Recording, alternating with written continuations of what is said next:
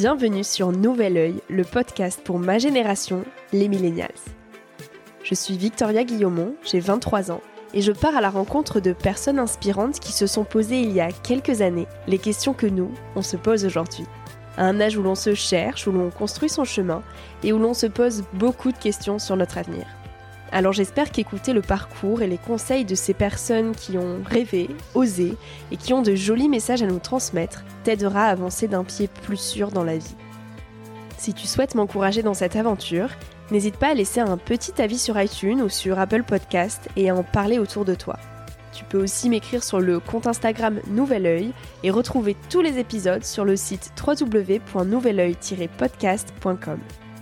Je t'invite maintenant à emprunter un nouvel œil pour regarder le monde sous un autre angle, pour te recentrer sur ce qui est essentiel et sur qui tu es pour t'aider à trouver ton chemin et surtout à oser.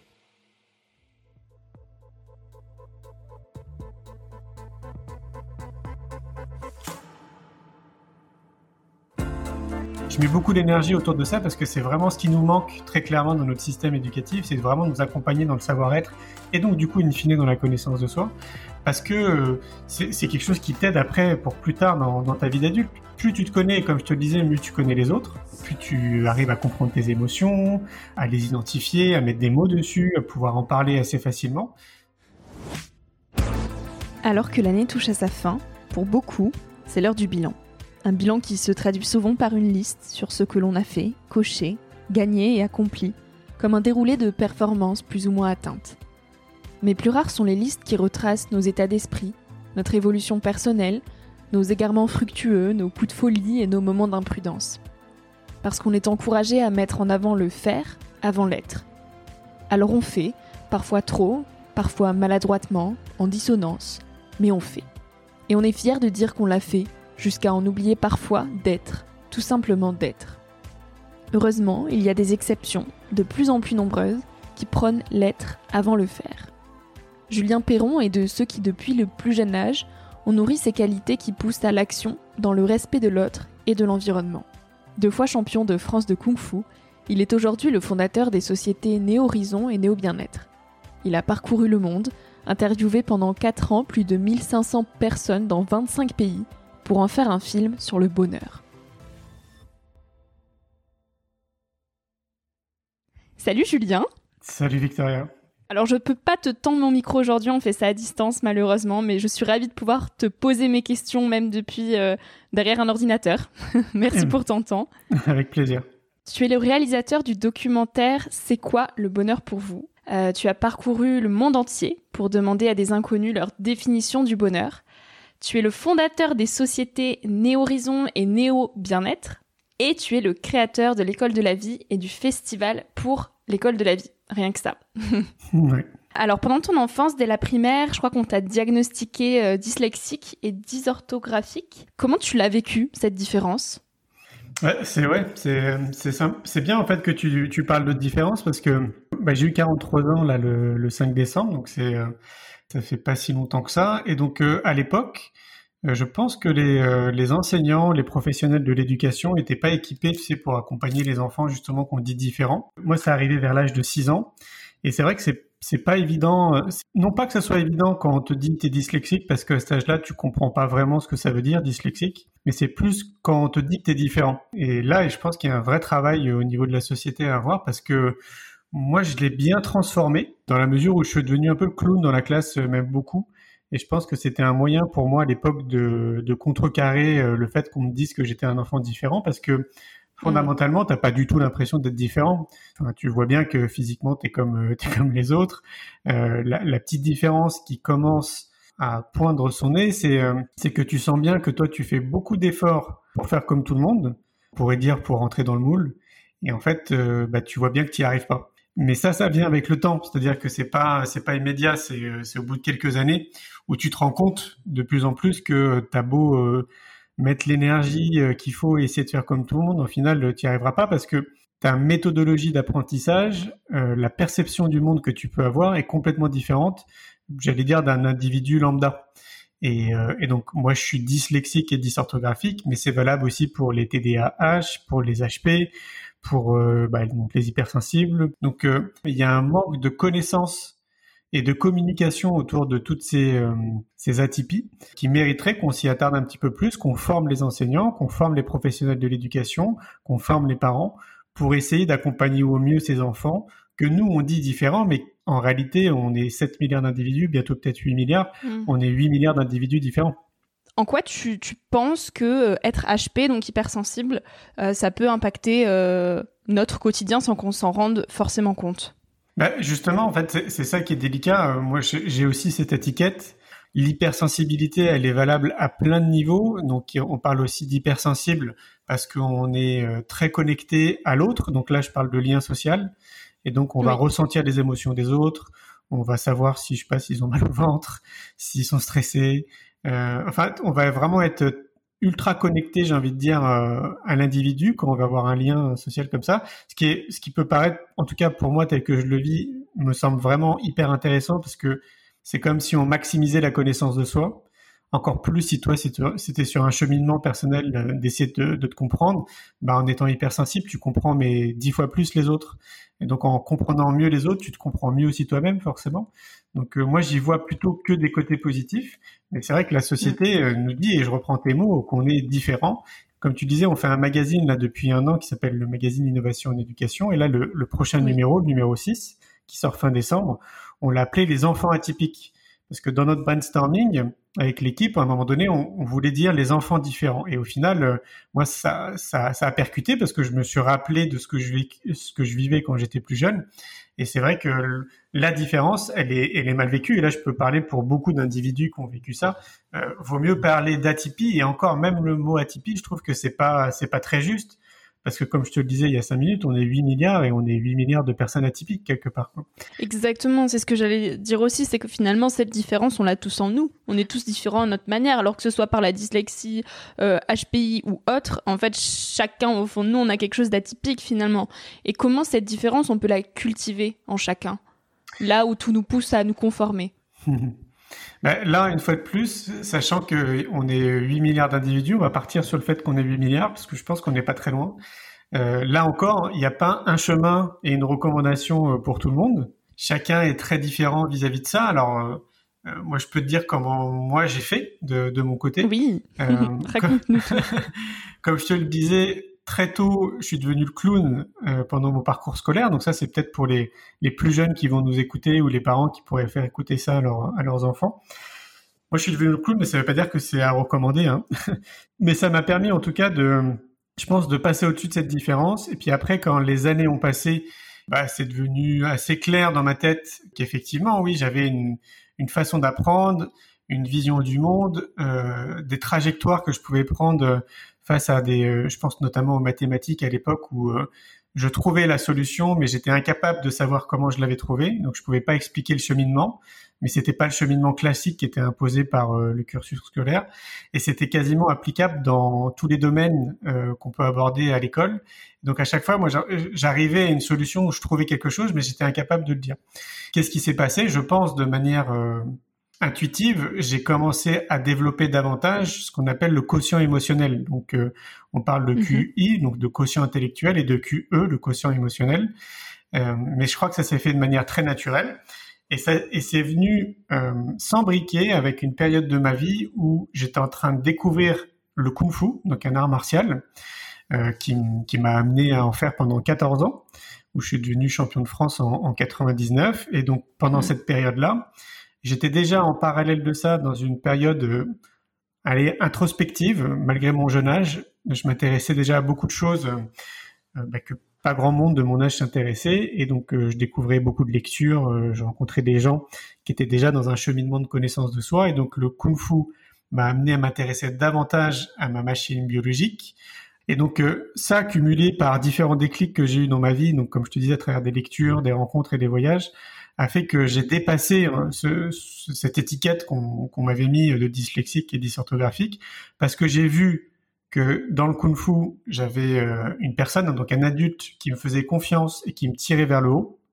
Donc c'est pour moi, c'est en grande partie grâce à lui que je suis devenu champion de France à l'époque parce qu'il a cru en moi. Je suis devenu champion de France parce que aussi j'ai découvert qu'en répétant les choses, ben, on devenait très bon dans quelque chose. Donc euh, c'est applicable dans tout. Hein. Le fait de répéter des mouvements m'a amené à faire des Tao, ce qu'on appelle des Tao Kung Fu, c'est l'équivalent des kata au karaté pour ceux qui connaissent. Bah, à force de les répéter, de me regarder dans une glace, de d'être très, euh, j'allais dire juste boutiste en fait sur mes positions, sur mon regard, sur la position de ma tête, sur mes jambes, mes pieds, etc. Bah, à force de le répéter, forcément, au bout d'un moment donné, tu deviens très bon. Et c'est ça que je trouve intéressant, c'est qu'on peut vraiment l'appliquer dans tout. Euh, tu as envie de créer ton entreprise, bah écoute, le fait de, de continuer régulièrement tous les jours à t'abreuver d'informations euh, pour créer une entreprise, de rencontrer des chefs d'entreprise qui t'inspirent, d'aller voir des conférences, d'écouter, euh, je sais pas pourquoi pas des séminaires sur Internet, de suivre des formations spécifiques dans ce domaine-là précis, va faire qu'à un, moment, donné, tu vas être très bon et tu vas exceller en tant que chef d'entreprise ou dans le projet que tu envie de, as envie de lancer. Pour donner un nom et synthétiser l'ensemble de ce que je viens de dire, c'est au final la connaissance de soi qui m'a amené à dépasser tout ça. Comment tu l'as cultivé cette connaissance euh, de toi? C'est ce que je prône depuis euh, maintenant un peu plus de huit ans que je mets de l'énergie dans l'éducation. Euh, je trouve que dans notre système, et c'est pas valable qu'en France, hein, c'est quasiment dans tous les pays, on passe énormément de temps dans la connaissance, dans le savoir-faire, mais très très peu dans le savoir-être. Et, et j'allais dire, je milite un peu, mais c'est pas le, le, le, terme juste parce que je me considère pas comme quelqu'un de militant, mais je mets beaucoup d'énergie autour de ça parce que c'est vraiment ce qui nous manque très clairement dans notre système éducatif, c'est vraiment nous accompagner dans le savoir-être et donc du coup, in fine, dans la connaissance de soi, parce que euh, c'est, c'est quelque chose qui t'aide après pour plus tard dans, dans ta vie d'adulte. Plus tu te connais, comme je te le disais, mieux tu connais les autres, plus tu arrives à comprendre tes émotions, à les identifier, à mettre des mots dessus, à pouvoir en parler assez facilement. Euh, je te donne un exemple. Dans, dans notre système encore actuel, euh, bon, je vais donner l'exemple des garçons parce que je suis un garçon, mais il y a plein d'exemples pour les filles aussi que je pourrais donner. Nous, on nous dit très tôt en tant que garçon, euh, un garçon, ça pleure pas. Et donc, euh, bah ça, ça, ça, peut être très frustrant en fait et très euh, castrateur pour un jeune homme. Donc, plus plus tu vas grandir et plus tu vas garder ça en toi. Pour les filles, ça va être, je sais pas, bah, on va vous faire croire qu'il y a un prince charmant qui va venir sur un cheval blanc que bah, le, bonheur, c'est de, se marier, de faire des enfants, d'avoir une grosse voiture, d'avoir un jardin, un chat et un chien. Toi, tu t'es toujours intéressé finalement au développement de soi et à la question du bonheur depuis très jeune. Euh, d'où cette quête-là te vient et qu'est-ce que tu as euh, fait pour essayer de répondre à ces questions un petit peu farfelues? Surtout quand on est jeune d'ailleurs. Alors moi, je considère pas que c'est une question farfelue. je pense que c'est une question qui est hyper importante que tout le monde devrait se poser. C'est, une question philosophique parmi plein d'autres. Et ça s'est présenté euh, dans mon parcours de vie parce que, alors déjà, je l'avais pas imaginé. J'étais au Canada. Moi, habituellement, hors euh, contexte de ce qu'on vit là depuis deux ans, je me balade à peu près six mois de l'année un peu partout dans le monde. Et là, j'étais au Canada. J'avais décidé d'y rester un mois. Et j'aime bien dormir chez des gens, moi, quand je me déplace. Et, donc, à un moment donné, bah, il faisait euh, moins 40. C'était en, mois de décembre. Euh, beaucoup de blizzard, donc on ne pouvait pas sortir et on a discuté et discuté toute la journée. Et puis à un moment donné, on a parlé du bonheur et j'avais mon téléphone qui était posé euh, sur la table de la cuisine. Et puis de manière très spontanée, je lui ai dit Est-ce que ça te dérange si je te filme euh, quand tu me donneras ta définition du bonheur? Et c'est en regardant cette vidéo que j'ai trouvé ça génial. J'ai trouvé ça génial dans sous la casquette d'homme de communication que je suis, je me suis dit, tiens, c'est, c'est un bon véhicule, ça, de, d'essayer d'amener les gens à réfléchir à cette question. Et plus j'ai interviewé les gens, et plus euh, ça validait ce que je pensais. Euh, je pensais déjà intérieurement qu'il y avait euh, probablement une personne sur quatre qui était incapable de donner une définition du bonheur, mm. tellement on est conditionné dans notre société à pas prendre soin de soi, en fait, à être vraiment métro boulot dodo, j'ai envie de dire. Et voilà, et puis après, ouais, je me suis fait un peu prendre au jeu, et donc bah, pendant 4 ans, j'ai interviewé plus de 1500 personnes dans 25 pays pour, pour en faire un film s'appelle du coup C'est quoi le bonheur pour vous? Mais c'était pas une c'était pas une réflexion que je me faisais à l'époque. À l'époque, la réflexion que je me suis faite, mais qui est quasiment similaire, c'est quand j'ai décidé de créer mon entreprise à l'âge de 23 ans. J'étais dans une chambre de bonne de 10 mètres carrés au sixième mmh. étage à Paris, sans ascenseur. C'est très important. Euh, je mmh. n'avais pas d'argent. Euh, je sortais d'une période où j'avais été pendant plus de six mois SDF. Euh, bah, comme je, je, te le disais, je suis dyslexique et dysorthographique. Zéro diplôme et l'envie en fait de créer de créer une entreprise. Et c'est vrai qu'à l'époque, bah, je me suis posé cette question en me disant, en fait, c'est quoi, Julien, tes besoins? Donc là, tu as envie de créer une entreprise, mais comment tu peux répondre à tes besoins et qu'est-ce que c'est tes besoins? Et au final, répondre à ces besoins, c'est un peu répondre à la question, c'est quoi le bonheur pour vous? Donc Mm. moi, mes besoins, ils n'ont pas euh, vraiment évolué. C'est des besoins très primaires. c'était quoi alors euh, de manger. Je me, consi- eh ben, je me considère comme euh, quelqu'un d'épicurien. Donc euh, j'aime Mm. euh, j'aime manger. J'aime bien préparer euh, de bons plats euh, santé, je précise. Euh, de continuer à voyager, de rencontrer des gens, de l'amour, l'amitié, d'être en pleine nature. Voilà, c'est beaucoup de simplicité en, en réalité. Donc moi, ma, définition finalement, elle n'a pas évolué. hein, si on la raccorde à la définition du bonheur, répondre à mes besoins n'ont pas évolué avec le temps. Je suis pas quelqu'un de matérialiste. J'ai pas besoin de, de rouler en Ferrari ou, ou d'être dans une maison de 800 mètres carrés. Donc voilà, en fait, le, le bonheur pour moi, c'est vraiment la simplicité. Et pourquoi c'est à travers l'entrepreneuriat que tu as voulu euh, combler ces besoins-là? Pourquoi pas autre chose finalement? Qu'est-ce qui te plaisait dans l'entrepreneuriat? Surtout à 23 ans, faut quand même être audacieux. Bah, disons que ça a été euh, une accumulation de, de déclics. Donc avant de lancer mon entreprise, j'ai essayé de passer un BTS action commerciale. Je sais pas si ça existe toujours, mais à l'époque c'était un BTS en alternance et qui me permettait d'avoir un pied dans l'école et un pied dans l'entreprise. Et euh, dans cette entreprise, du coup, j'ai révélé ce que j'appelle euh, nos excellences, nos compétences innées. Et donc, je me suis vu euh, très bon homme de communication et en marketing, alors que j'avais jamais appris ça. J'ai vu que j'avais une facilité à fédérer les gens autour de moi et que j'avais un côté commerçant, on va dire, en tout cas une facilité en termes de lien social. Et ça, je l'ai découvert euh, bah, pendant ce BTS. Et, euh, et plus j'avançais euh, dans cette entreprise, plus je me suis rendu compte que ces qualités qui étaient déjà innées semblaient très efficaces pour le développement de l'entreprise du patron pour lequel je travaillais à l'époque. Et plus les années passaient, plus je voyais en fait que le chiffre d'affaires augmentait. Euh, et puis après, c'est un peu les grands classiques. Il s'achetait un bateau, il s'achetait une grosse voiture. Et ça, ça a été un déclic qui m'a amené déjà à me dire bon, euh, visiblement, j'ai des talents. Euh, je fais un métier qui n'a pas vraiment de sens. Comment je pourrais mettre à contribution euh, mes talents pour les autres, pour la société, pour l'humanité, pour la planète? Comment je pourrais apporter ma pierre positive à partir de ces talents innés? Et c'est parti un peu de là. Après, j'ai commencé à faire une étude de marché et j'avais une idée en tête, c'était de proposer aux gens la façon dont je voyageais déjà à l'époque avec mon sac à dos. Et, euh, et d'ailleurs, ça n'a pas vraiment changé. Moi, je, bah, en fait, euh, quand j'arrive dans un pays, je réserve un hôtel pour les frontières, enfin pour euh, avoir une adresse à donner. Puis après, sur place, je me laisse porter par le flot euh, des rencontres et de la vie. Et euh, bah, j'aime bien pratiquer euh, du kung-fu. Alors maintenant, c'est plutôt du yoga en pleine nature. J'aime bien, comme je te disais, je suis épicurien, donc apprendre à cuisiner sur place, euh, ça me plaît beaucoup, de rencontrer du monde, des, voilà, d'être vraiment imprégné dans la vie. Et donc, euh, je voulais montrer aux gens euh, ma façon de voyager. Et c'est comme ça que j'ai créé Neo Horizon Travel à l'époque et que j'ai créé le marché du tourisme éco-responsable. Et j'ai vu en faisant mes, mes petites recherches pour notre interview que tu euh, partais chaque année au moins un mois tout seul avec un sac à dos. Pourquoi faire ça? Et d'ailleurs, est-ce que tu le fais toujours aujourd'hui? Oui, oui, je continue de faire ça parce que ça a été l'un des premiers déclics dans ma vie. C'était à l'âge de 10 ans. Euh, j'ai eu la chance de faire partie d'un programme scolaire où on est parti un mois aux États-Unis et on était tous dans une famille d'accueil. Et, euh, et donc, bah, quand le mois s'est écoulé, moi, je voulais pas rentrer en France. J'avais l'impression de plus apprendre dans cette expérience de vie que sur les bancs de l'école. Et donc, euh, quand je suis rentré, j'ai dit à mes parents que j'avais vraiment envie de voyager. Et puis, bah, bon, ils m'ont expliqué que bah, c'était un peu compliqué, que j'étais jeune, euh, qu'il fallait de l'argent. Donc voilà, j'ai fait des petits boulots, euh, j'ai mis de l'argent de côté. Puis à l'âge de 15-16 ans, j'ai fait mon premier voyage, je crois que c'était en Égypte, seul avec mon sac à dos. Et depuis, effectivement, je- j'essaie de partir au moins un mois seul tous les ans dans un pays que je connais pas, parce que euh, pour ce qui me concerne, mais je pense qu'on peut vraiment le recommander à beaucoup de personnes. Alors, c'est pas nécessaire de partir un mois à l'autre bout de la planète. Ce qu'il faut retenir, c'est que c'est très important de se retrouver avec soi-même et donc d'être Mm. seul avec soi-même. Donc, ça peut être une journée, deux jours, trois jours, une semaine.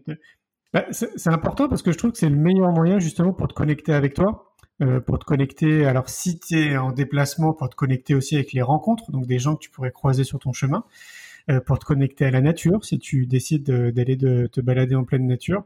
Euh, parce que quand tu voyages avec quelqu'un, imaginons tu voyages avec ton chéri, ta chérie ou des amis par exemple, euh, force est de constater qu'on est connecté forcément avec ces gens.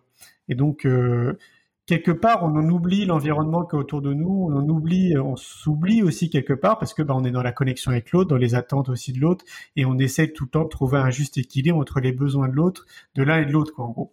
Et c'est vrai que quand tu es seul, bah, déjà, tu as, une vraie liberté de décision parce que bah, tu, tu prends des décisions que tu as envie de prendre et, et ça va gêner personne, quoi, quelque part. Bah, tu es obligé d'être confronté à tes pensées, c'est ce qui fait peur à beaucoup de personnes.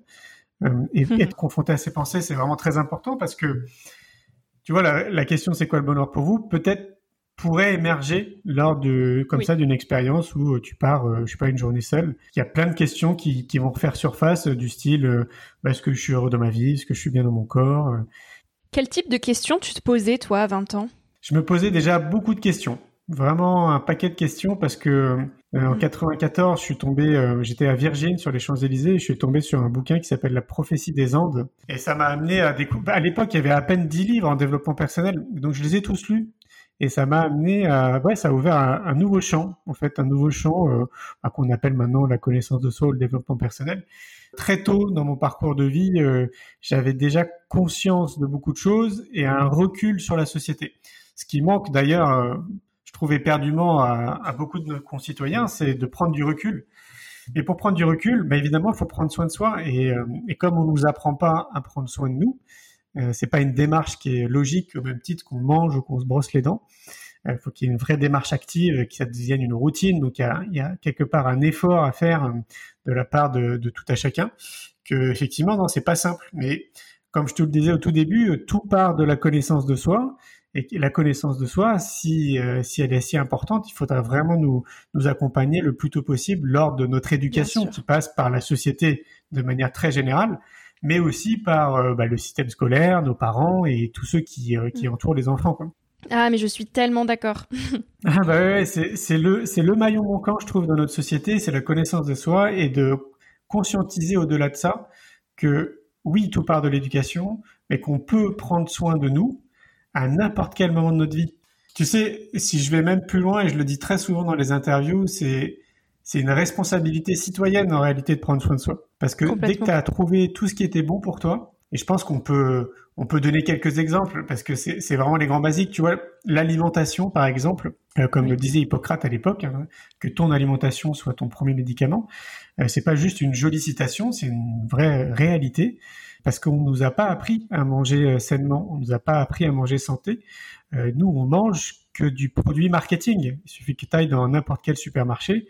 En fait, ce que tu achètes, c'est un joli packaging avec des belles couleurs, avec des gros titres qui t'attirent, mais tu n'achètes pas un produit qui va être bon pour ta santé. En tout cas, très peu font la démarche de regarder ce qu'il y a réellement à l'intérieur. Si on faisait tous la démarche, on verrait que la plupart des produits qu'on nous propose sont remplis de sel et remplis de sucre, qui est extrêmement mauvais en fait pour, euh, pour notre santé. Donc déjà, il y a tout un travail de rééducation au niveau de qu'est-ce que je consomme, et dans un deuxième temps de comment je le consomme. Euh, il y a encore beaucoup de gens qui vont faire réchauffer leur plat au micro-ondes, en tout cas qui vont pas prendre le temps de cuisiner, parce que mmh. on nous donne l'impression que c'est métro boulot dodo et que c'est ça prend du temps de cuisiner. Alors que bon, pas du tout. Moi, ça fait une vingtaine d'années que je cuisine et ça me prend, allez, une demi-heure à tout casser. Et pour autant, bah, je mange des produits qui sont bons pour la santé, des produits que j'ai été sur un marché. Au niveau du panier, on pourrait se dire, tiens, ça pourrait être un peu plus cher, par exemple, pour ceux qui voudraient euh, consommer bio, exclusivement bio. Bah, in fine, non, en fait, parce que tu consommes moins, c'est-à-dire tu achètes moins de produits. Et donc, tu, cuisines plus et donc tu manges des produits qui sont de meilleure qualité.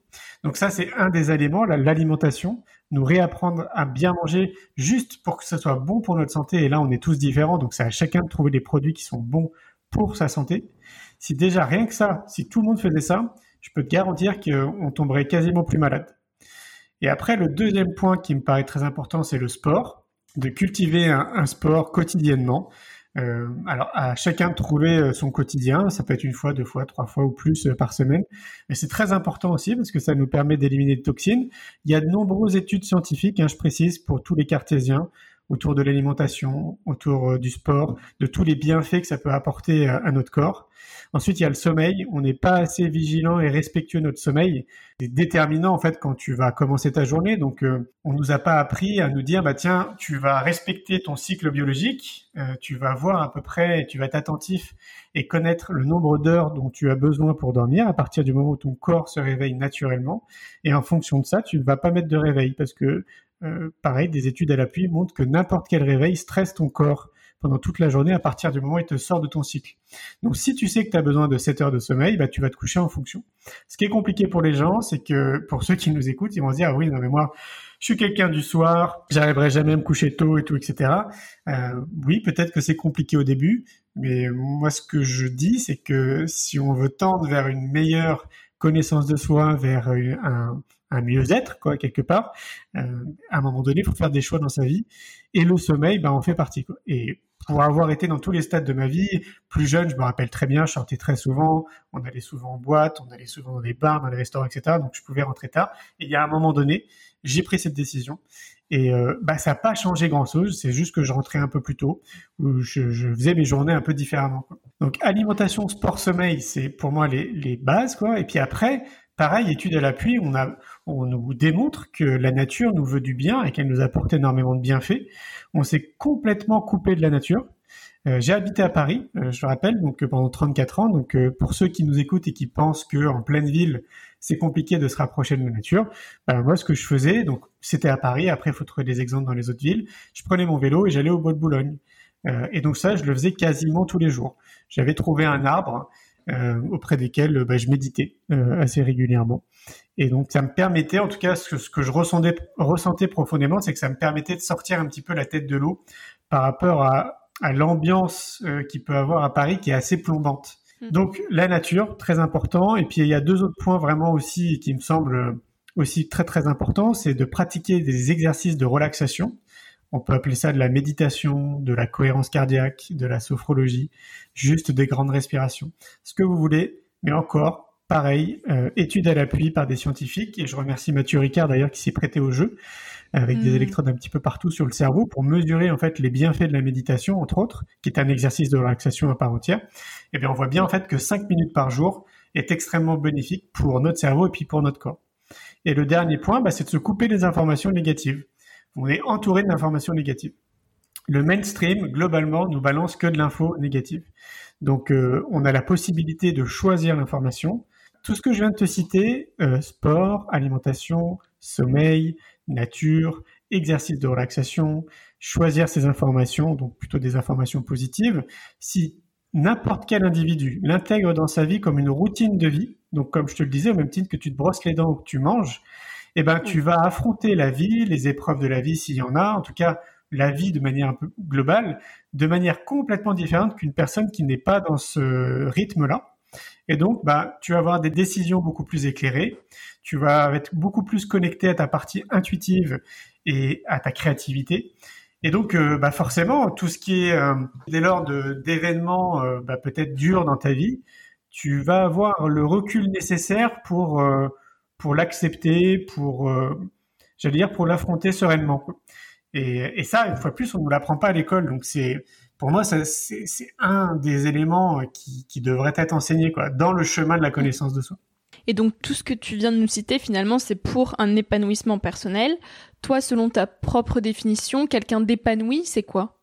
Bah, Quelqu'un d'épanoui, c'est euh, pour moi, c'est vraiment quelqu'un qui est connecté à sa source profonde, c'est-à-dire à lui, et on est dans une société qui nous fait passer complètement à côté de qui on est. Euh, parce que justement, on ne nous accompagne pas vers, cette, euh, vers ce cheminement de la connaissance de soi. Et donc être épanoui, c'est vraiment être connecté avec notre nature profonde, et, c'est ça que je trouve chouette, c'est qu'on est, bah, on est tous différents. Si on est 8 milliards, du coup, bah, on est 8 milliards d'individus différents, comme on le disait. Et donc du coup, bah, on a des qualités euh, innés qui sont aussi très différentes d'un individu à un autre. Et se connecter à ça, bah, c'est, être totalement épanoui. L'épanouissement, il passe par, le, par la connaissance de soi. La connaissance de soi va te permettre après, euh, si on commence euh, par l'enfance, il va te permettre par la suite, pourquoi pas, de créer ta propre activité, donc une activité qui va résonner avec ta valeur, avec ta nature profonde, avec qui tu es, avec ce que tu penses, avec ce que tu as envie de transmettre au monde où tu vas intégrer une entreprise qui donne du sens dans notre société parce que tu seras vraiment connecté à qui tu es réellement.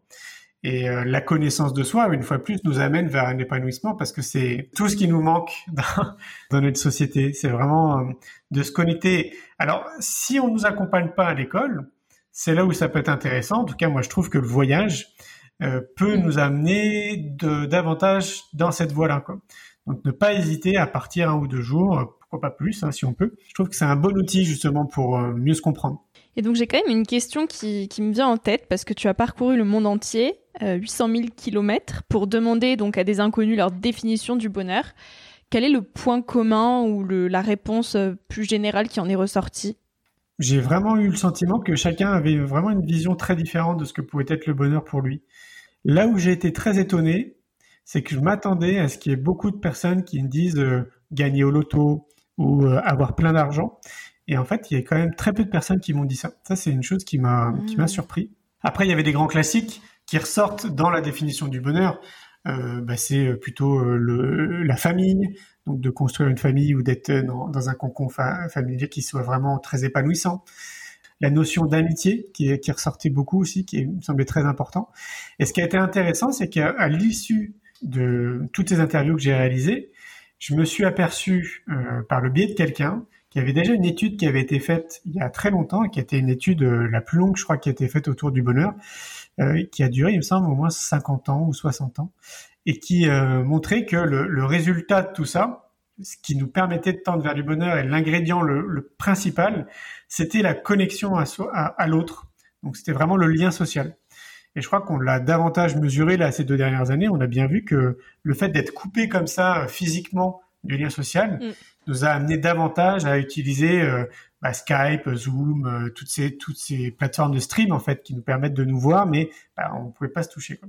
Et donc ça c'est vraiment l'élément qui est fondamental pour l'homme, c'est le lien social et surtout que ce lien social s'enrichisse. Mm. Julien, si tu avais un conseil ou plusieurs à donner aux jeunes d'aujourd'hui, ça serait quoi? Je, je peux que me replonger à l'époque quand j'avais 23 ans, comme je te disais, quand j'ai créé mon entreprise. Je crois que on peut considérer que j'avais pas les cartes entre les mains pour pour me lancer. Tu vois, quand tu sors d'être SDF, t'as pas d'argent, t'as pas de diplôme, t'es dyslexique et dysorthographique, t'es dans une petite chambre de 10 mètres carrés euh, au sixième étage sans ascenseur. On peut pas considérer que t'aies les cartes entre les mains pour dire moi je vais créer une entreprise et je vais euh, changer la changer la face du monde. que j'ai retenu jusqu'à présent, c'est que tout est possible. Vraiment, tout est possible. Et je crois qu'il faut vraiment voir les choses de manière très grande, parce qu'on est vraiment les premiers à se mettre nos propres barrières, à mettre des limites. Donc ouais, je vais me répéter, mais vraiment tout est possible. Et je pense que je l'incarne bien, et on est des millions de personnes à l'incarner, hein, à être parti de rien et à réussir à construire sa vie de rêve. Donc on a chacun une vision de ce que pourrait être notre vie de rêve. Hein. De se faire confiance, parce que je sais que pour beaucoup d'entre nous, c'est un des éléments qui nous euh, qui peut manquer dans notre société. Il y a beaucoup de personnes quand même euh, qui n'ont pas confiance en eux, et ça, ça, ça vient de leur histoire, ça vient de leur éducation, ça vient de généralement bah, de, de, notre enfance. Et donc, euh, si on a perdu confiance en nous, il y a des outils qui nous permettent de retrouver cette confiance. Moi, j'ai donné mon exemple, ça a été à travers les arts martiaux, mais ça peut être autre chose pour quelqu'un d'autre. Ça peut être, je sais pas, à travers la peinture, la poterie. Euh, pourquoi pas euh, à faire des spectacles et euh, parce qu'on est très à l'aise comme ça sur scène. À chacun d'être un peu curieux et de trouver vraiment quelque chose dans lequel il puisse s'épanouir en dehors du système scolaire, dans lequel bah, force est de constater que c'est pas tout le temps quand même épanouissant, loin de là. Écouter les autres, c'est important quand on a envie à un moment donné de faire un projet, je sais pas, ça peut être de faire un grand voyage, de créer son entreprise, de de déménager, euh, peu importe ce que c'est, on va avoir cette tendance à solliciter notre entourage pour avoir leur avis. Et euh, hmm. je pense que c'est important de le faire parce que c'est bien de confronter comme ça ces, points de vue. Mais par contre, il faut rester le seul maître à bord de cette décision. Je m'explique, c'est que très souvent, je vais prendre mon exemple, pour que ça soit concret. Quand j'ai décidé à l'époque de créer mon entreprise, évidemment, j'en ai parlé à ma famille plus proche, à mes amis, et je me rappelle très bien que 90% m'ont dit que j'étais fou pour résumer, hein, ils ont utilisé d'autres mots, mais en gros, ils disaient mais Julien, mais comment tu vas faire? Tu sors d'une période difficile, t'as pas d'argent, t'as pas de diplôme, euh, si, si ça marche pas, qu'est-ce que tu vas faire? T'as vu le taux de chômage, etc. Et donc euh, la chance que j'ai peut-être eue à l'époque, c'est que j'étais déjà sur ce chemin de la connaissance de soi, et je voyais bien en fait que ce qu'ils me disaient, c'était juste le reflet de leur propre filtre. C'est-à-dire que c'était leur, propre peur. en réalité, c'était pas la, mm. c'était pas la, exactement, c'était pas la mienne. Et je sais que il y a un bon nombre de personnes qui pourraient justement prêter beaucoup plus attention à ces échos et donc du coup peut-être se freiner et ne pas aller au bout de leurs idées. Euh, et c'est là où pour moi ça serait une erreur. Donc euh, si on sent quelque chose profondément, donc on peut appeler ça intuitivement ou comme on le souhaite, mais si on sent qu'on doit accomplir quelque chose, peu importe ce que c'est, qu'on sollicite notre entourage, ce qui est totalement logique, et que cet entourage n'est pas forcément pour, il faut du mieux qu'on peut continuer à s'écouter à écouter cette petite voix interne qui nous dit bon bah non, moi je le sens, il faut que je le fasse quoi. Ça, c'est, ça me paraît un point qui est très important parce que ça nous aide aussi après en tant qu'adulte. Hein. Après, tu es confronté à ça aussi plus tard dans ta vie, aux avis des autres. Et si toi, une, fois de plus, tu sens que c'est juste et que tu dois le faire, à partir du moment où ça n'entrave pas la liberté de quelqu'un et que c'est et que ça va pas euh, faire du mal à quelqu'un ou que c'est quelque chose de, mauvais ou euh, euh, il faut le faire. Il faut vraiment le faire et, on, revient à la connaissance de soi. Donc prenez le temps. Prenez le temps de trouver vraiment les bons outils qui sont bons pour vous dans votre quotidien pour que vous soyez déjà bien dans votre corps et bien dans votre tête et ça va pas venir comme ça du jour au lendemain. C'est, c'est un peu comme tout. Hein. Il faut être persévérant, il faut rien lâcher, il faut continuer à mettre en place ces outils. Et il y a un moment donné où vous allez voir la différence par rapport aux gens qui vous entourent. Vous allez voir en fait qu'il y a, qu'il y a un écart qui peut peut-être se creuser avec certaines personnes, parce que plus vous allez avancer euh, vers vous, et plus vous allez vous connaître, et donc du coup, bah, il y a des chances que votre entourage ne soit pas dans cette démarche. Et donc, vous allez vite voir en fait qu'il y a un décalage qui se crée dans vos conversations, dans ce que vous pensez, dans ce que vous dites, dans ce que vous avez envie d'incarner. Et ça, c'est tout à fait normal. Ça fait partie du processus.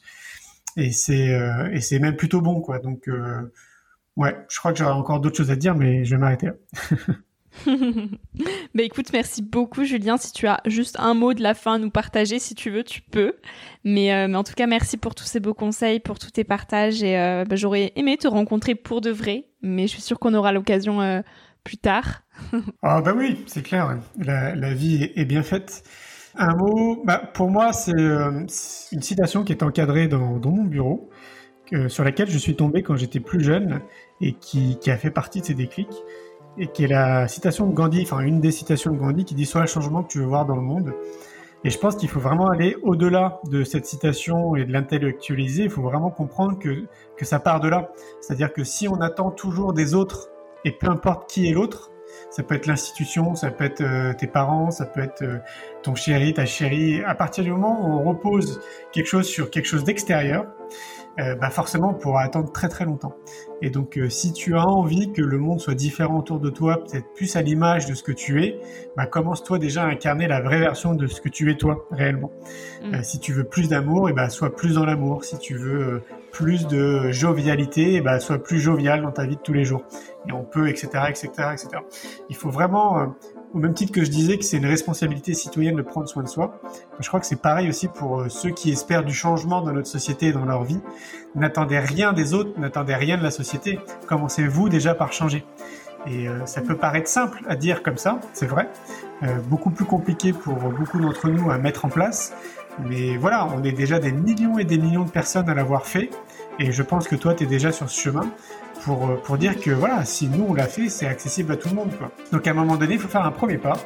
Et ce premier pas, il passera par la, conscientisation que le changement, il passe par nous en grande partie. Complètement.